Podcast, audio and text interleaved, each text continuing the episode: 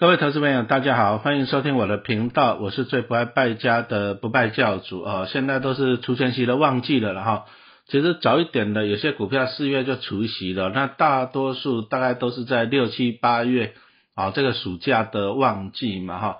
啊，但是有些是季配息的，像零零八七八啊，它最近一次在五月，我记得是十七号了，要除息零点二七元啊。八七八就是一年配四次啊，季配息。好，那如果说按照这个刚刚讲到的配零点二七来来算的话，再用目前它的股价来计算哈，那大概啦，它的年化值利率应该是有到六趴，好六趴，那六趴到底多不多？所以我们来讨论一下啦。好，那网络上看到一些统计啊，就是有些人会去统计一些高股息 ETF 的值利率啊，其实。还是多多少少算得出来了。等一下陈老师会跟你分享那个计算的方法。好，那就有人算出来，就是说哇，那个零零五六哈啊，因为它就是持有五十档成分股嘛，那成分股已经公告配息了哈，那算出来了哇，零零五六的殖利率高达七点七趴，诶，这个算是还蛮不错的哈。但是这个是殖利率啊啊，但是也有人算出来，就是零零八七八大概四点八趴了，哎。他算出来零零八七八今年是四点八趴，那为什么我们刚刚讲到了五月这一次配零点二七，好算出来是六趴，好没关系，我继续来跟大家分解一下哈。好，那为什么人家算出来说八七八是四点八趴？哦，最主要原因还是啊，就是今年金融股大家都知道了，配息不如预期，好，所以说因为零零八七八里面大概有二十五趴的成分股是金融股。啊，所以说会受到配息缩水的影响啦，这个当然是会，但是注意啊，金融股通常是在七月多除息，啊，金融股都在七月多除息哈，那也就是说了，零零八七八会受到影响，应该是啊下一次配息了，因为它七月领到息嘛，那八七八是二五八十一月配息，啊，所以说它七月如果说领到了息啊，看看领到多少还不一定。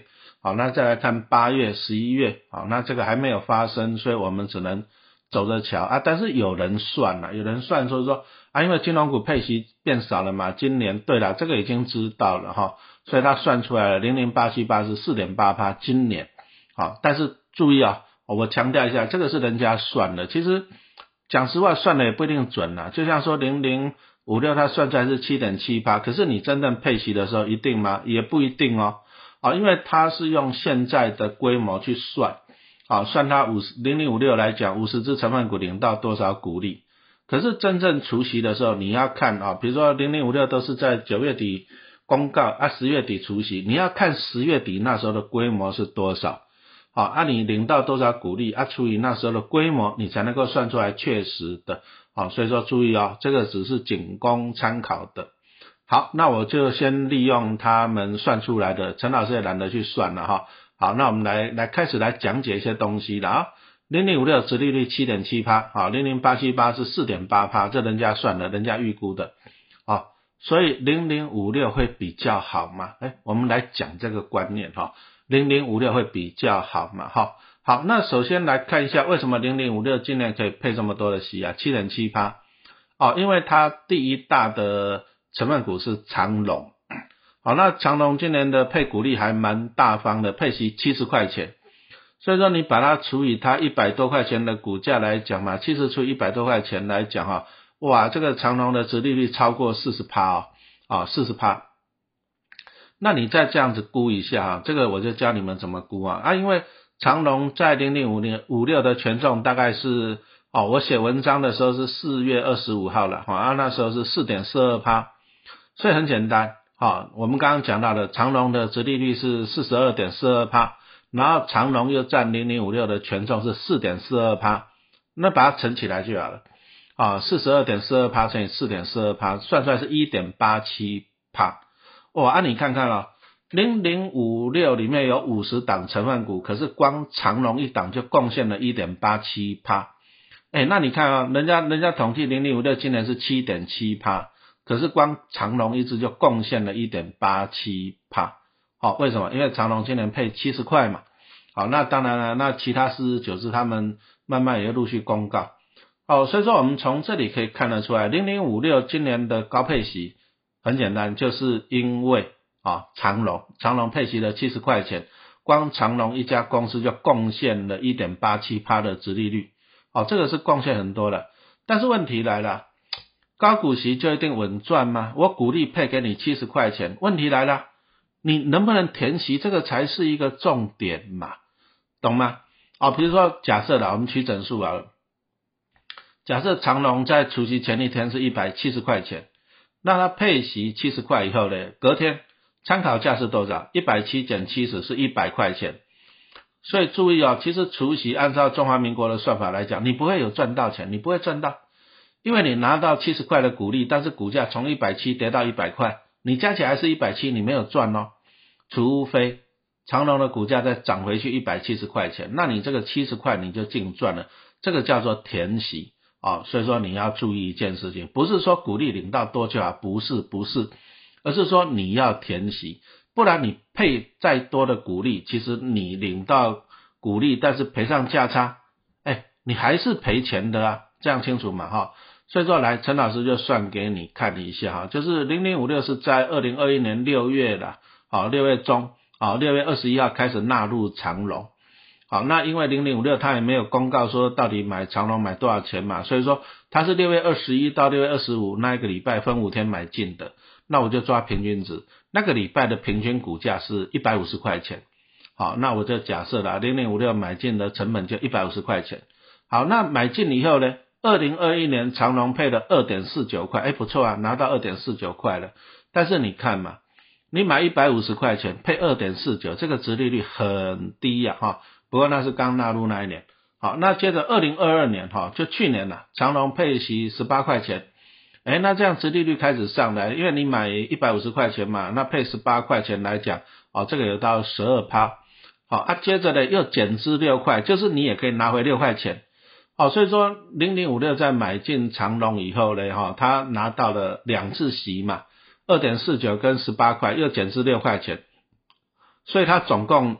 拿回了二十六点四九块钱的现金啊啊！但是注意啊，减至六块什么意思？你拿到六块钱，但是把你的股本减掉六十趴啊，因为一股的面额是十块钱，所以说减至六成，就是说你少掉六十趴的股票，那也就是说啦，零零五六买进长隆的股票，一股会变成零点四股了，这样清楚没有？好，那我把它算一下，如果用股价一百六十五块去算的话呢，对不对哈？那它一股变零点四股嘛，所以说你就把一百六十五乘以零点四算出来，只剩下六十六块钱。好了，那我们就可以算啦，就是本来啊零零五六买进长隆一股是用一百五十块钱，可是啊过程中呢，他拿回二十六点四九元的现金，但是一股变成多少？零点四股。好，啊零点四股乘以股价一百六十五块，就是最近了，那算出来六十六块。那你把它加加起来就好了哈。那一开始买进一股成本一百五十块，啊，结果呢，到最后的总价值是多少？领回二十六点四九，啊，零点四股剩下六十六，加起来是九十二点四九块呢。你有没有发现？哎，你买一百五十块，然后你领到二点四九的股利，不错吧？又领到十八块钱的股利，也不错吧？减资六块，又拿了六块，对呀。你一直拿钱，一直拿钱，可是到最后呢，你的总价值只有剩下九十二点四九块，哎，赔钱呢，赔多少？一股赔五十七点五一块钱呢。从这里你就看到，其实除息没有稳赚不赔的，减资也没有稳赚不赔的啦。好，你拿到钱，那问题是股价往下，你只有你领到股利赔偿价差，这个就是零零五六买进长隆就碰到这个情况啊。啊，就碰到这个情况，而且报酬率老师算了一下是负的三十八点三四帕，啊，这个是零零五六从二零二零哎二零二一吧，啊，这样子持有长隆到现在，啊，所以说你从这里你有没有发现到一件事情了？好，那今年长隆就算配七十块钱给零零五六来讲，请问你零零五六一定稳赚的吗？不是啊，因为航运股的。景气在往下的嘛，是不是？你去看他们那个获利衰退都蛮多的。这个有一些外资法人预估啊，在长隆今年顶多大概就是赚十块钱左右了，那跟过去啊真的是降蛮多的。好，那你如果说获利衰退那么多，那现在碰到一个问题啊，今年就算配七十块钱，哎，你拿到七十块钱，可是如果股价还是往下嘞，你还是赔钱呐。哦，就像说零零五六买进长隆这两年，我刚刚讲了，领到了二十六点四九块钱呐，对不对啊？但是呢，还是赔钱呐，一股赔掉了五十七块钱呐，哦，这样清楚了嘛哈？所以说你投资股票，你不能够只有算殖利率，不能够只有算殖利率，好，那也就是说刚刚讲到了长隆配七十块钱，你现在算起来殖利率四十几趴，可是这个你赚不到钱呐。因为除息后，如果说除息后，如果说跌到一百多块钱，就一百块、九十块、八十块一路跌，为什么？因为它获利衰退嘛。那你领到股利赔偿价差，其实你根本就没有赚嘛。这样清楚没有？哈，哦，所以说这个就是一个盲点呐。什么盲点呢？就是说大家这样去算啊，因为长隆高配息啊，导致零零五六，人家预估今年可以配到七点七趴。可是我刚刚已经算给你看到了，七点七趴是你领到的股利，但是。他没有算你价差赔掉的地方啊，他没有去算价差赔掉了哦，就像我刚算给大家看的，对不对？零零五六持有长隆到到现在领了二十六点四九块钱，但是价差赔了五十七块钱呐。可是，一般人在算值利率只有算股利啊，算你领到多少钱，他没有给你算你赔掉多少钱哦。所以说，这里真的老师要提醒你哈，你不要去看值利率了。好，虽然说七点七八看起来很迷人，但是万一赔到价差呢？好，零零五六那时候买进长隆，那时候我记得它的股价是三十六块嘛，那你看现在二十七块多嘛，那你领到股利，你赔上价差有没有赚？没有赚。好，所以说值利率只是算股利，但是股利不是稳赚的。好，你要把你价差赚的还是赔的再算进去，这个才重要。好，这样清楚没有？好，所以说。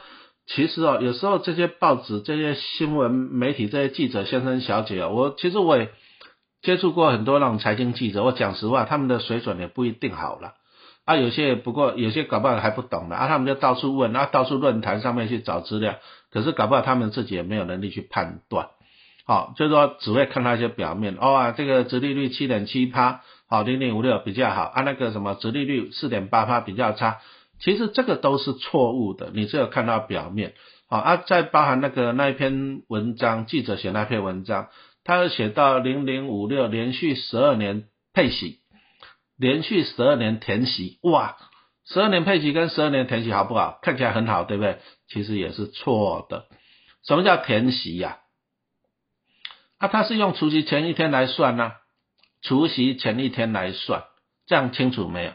啊，比如说我今天三十块，明天除两块变二十八块，那十天以后又涨回三十块。注意，它是用除息前一天三十块来算，这个叫填息。可是问题来讲，投资人手上的成本不一定啊。那比如说你零零五六，你买在三十五、三十六了怎么办？有啊，它那里还是有填息啊，因为它除息的时候没有三十六块钱呐，对不对？啊，它涨上来，它所以说填息只是算除息那个时候，它不是算你的成本。那就有个问题来讲了，就是像零零五六，它除夕都是十月底嘛，那它有没有填息，就是看十月底以后，十一月、十二月只要涨上去了，哎，它就填了。可是问题是你买在四五月高点怎样，你还是赔钱的哦。所以说其实填息这个只是文字游戏哦，就拿来骗人的啦，拿来唬烂人，说我连续几多少年填息的那个。这个没有参考价值啊！讲真的，你如果真的了解这个就没有参考价值啊，对不对？好，所以说我们来稍微结论一下啦。虽然说长隆今年配七十块钱，那它也是零零五六的第一大成分股啊，所以说它就会让零零五六今年的殖利率很高。但是注意啦，殖利率只有算股利，它没有算到价差。那我。因为零零五六，他大概都买进几万张的长龙了，因为随便算一下，他也买了七八十亿，应该也是跑不掉。好，那你你怎么算？很简单啊，像零零五六最近的规模是大概一千九百多亿，算两千曲整数好了。那它现在长龙大概占四趴多，你就把两千亿乘以四趴，就八十几亿啊，就这样子，你就可以乘。那八十几亿，那我刚刚讲到的前面赔了三十八趴了，你自己去乘。好，所以说其实零零五六持有长隆以来啊，陈老师估计啦，大概光在长隆这一档就赔了二三十亿吧，啊，赔了二三十亿啊。不过这里我要提醒一下，就是零零五六是元大投信的，元大投信是追踪啊，ETF 都是追踪指数，追踪指数。啊，所以说其实 ETF 纳入长零零五六纳入长隆是那个指数公司决定的啦，就是那个。台湾高股息指数决定了，而不是元大投信决定的，不是元大投信的经理人决定的哈。所以说不要骂错人哈，跟元大投信无关哈。好，那我们现在来稍微做一下结论哈，就是说其实啊，其实我刚已经拿长隆这个例子给你看了，对不对？持有那么久，结果是赔钱的哈。那告诉你，就是说投资股票，你拜托不要只有看值利率，不要看值利率，因为值利率只有算股利，它没有算上你赔的价差，所以你要算哪一个？你要算的还是总报酬率？好，这样清楚没有？你要算的是总报酬率哈。那当然了，事实会说啊嘛，那零零八七八，哦，成立快三年了，那它报酬率就是胜过零零五六了。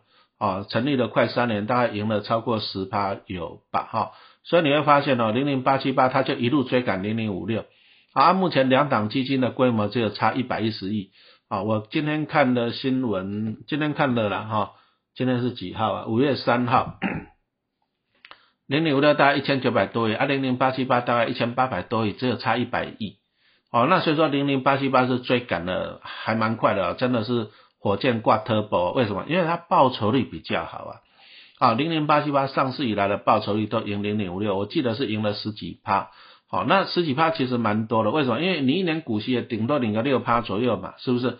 啊，你报酬率赢十几趴，就表示讲还多领了两年的股利。好，这样子了解了没有？好，那所以说我今天讲到的这个重点就是说，拜托一下 ETF，你不要再看高股息，你不要再看殖利率多少，好像殖利率很高就去追。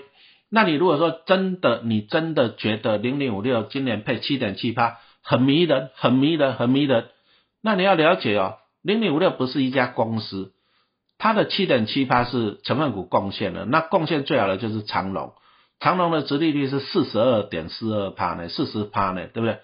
那你干脆去买长隆去啊，你如果要看殖利率，你干脆去买长隆就好了嘛，因为零零五六也是拿到长隆的股利再配给你嘛，那你干脆去买源头嘛，是不是？你去买长隆，你领到的股利还更多嘞，对不对？四十趴，啊，你零零五六也才七点七趴，你为什么不去买长隆？我相信你不会去买长隆了，为什么？今年获利衰退嘛，那获利衰退，股利再高，啊，你还是会赔到价差嘛，不划算。那同样的，零零五六就算你股利再高，啊，它还是会受到长隆的影响啊，是不是？哦，这样清楚了没有哈？所以说，陈老师提醒你哈。不要看到股利高就去追了。那网络上很多文章了，那还是一句话讲了，就仅供参考了。因为有些人就这样，哎，算一算，哦，哇，那个零零五六殖利率比较高，所以比较零零八七八哦，受金融股影响，殖利率比较差，所以比较不好。不对，不对，不对，因为股利不管高跟少，要看填不填全息，这样清楚了吗？好，填全息，你股利才会有赚呢。好。那既然讲到填全息，那你你你就看嘛，我刚刚已经讲了，长隆今年获利衰退很多的，填息的几率真的是不高了。为什么？因为获利衰退太多了嘛。你看它过去两年就知道了。好，那零零八七八它的股利缩水是因为金融股。好，那金融股金融股今年股利是不好，是因为去年不好。注意啊，是去年，去年。获利不好，导致今年怎样？今年股利不好，所以说那是过去式了。可是你看一下，今年金融股很多其实获利都在成长的哦。那表示说，今年虽然金融股股利不好，可是呢，因为获利成长了，所以金融股其实啊，其实其实填息的几率还比较高。那其实你看一下，金融股股价大概在一两个月前在低点，现在都慢慢反弹上来了哈。所以说，其实金融股股价在走上啊，因为获利是成长的。所以我们从成分股来看。如果行业类股获利衰退，那其实零零零五六会被带衰了。好，啊，如果说金融股获利往上，哎，其实零零八七八会受到帮助。好，所以说你要从这个角度来解读，而不是去看说成分股配多少息来算。注意，成分股的配的息是去年赚的，去年赚的。好，能不能填全息要看今年赚的。好，这里有个时间差，有个盲点。好，那陈老师最后还是提醒你了，不要只有看高股息、殖利率高就去追，不要。不要看到殖利率高就去追，而是要看总报酬率。好，那今天就讲到这里，谢谢收听。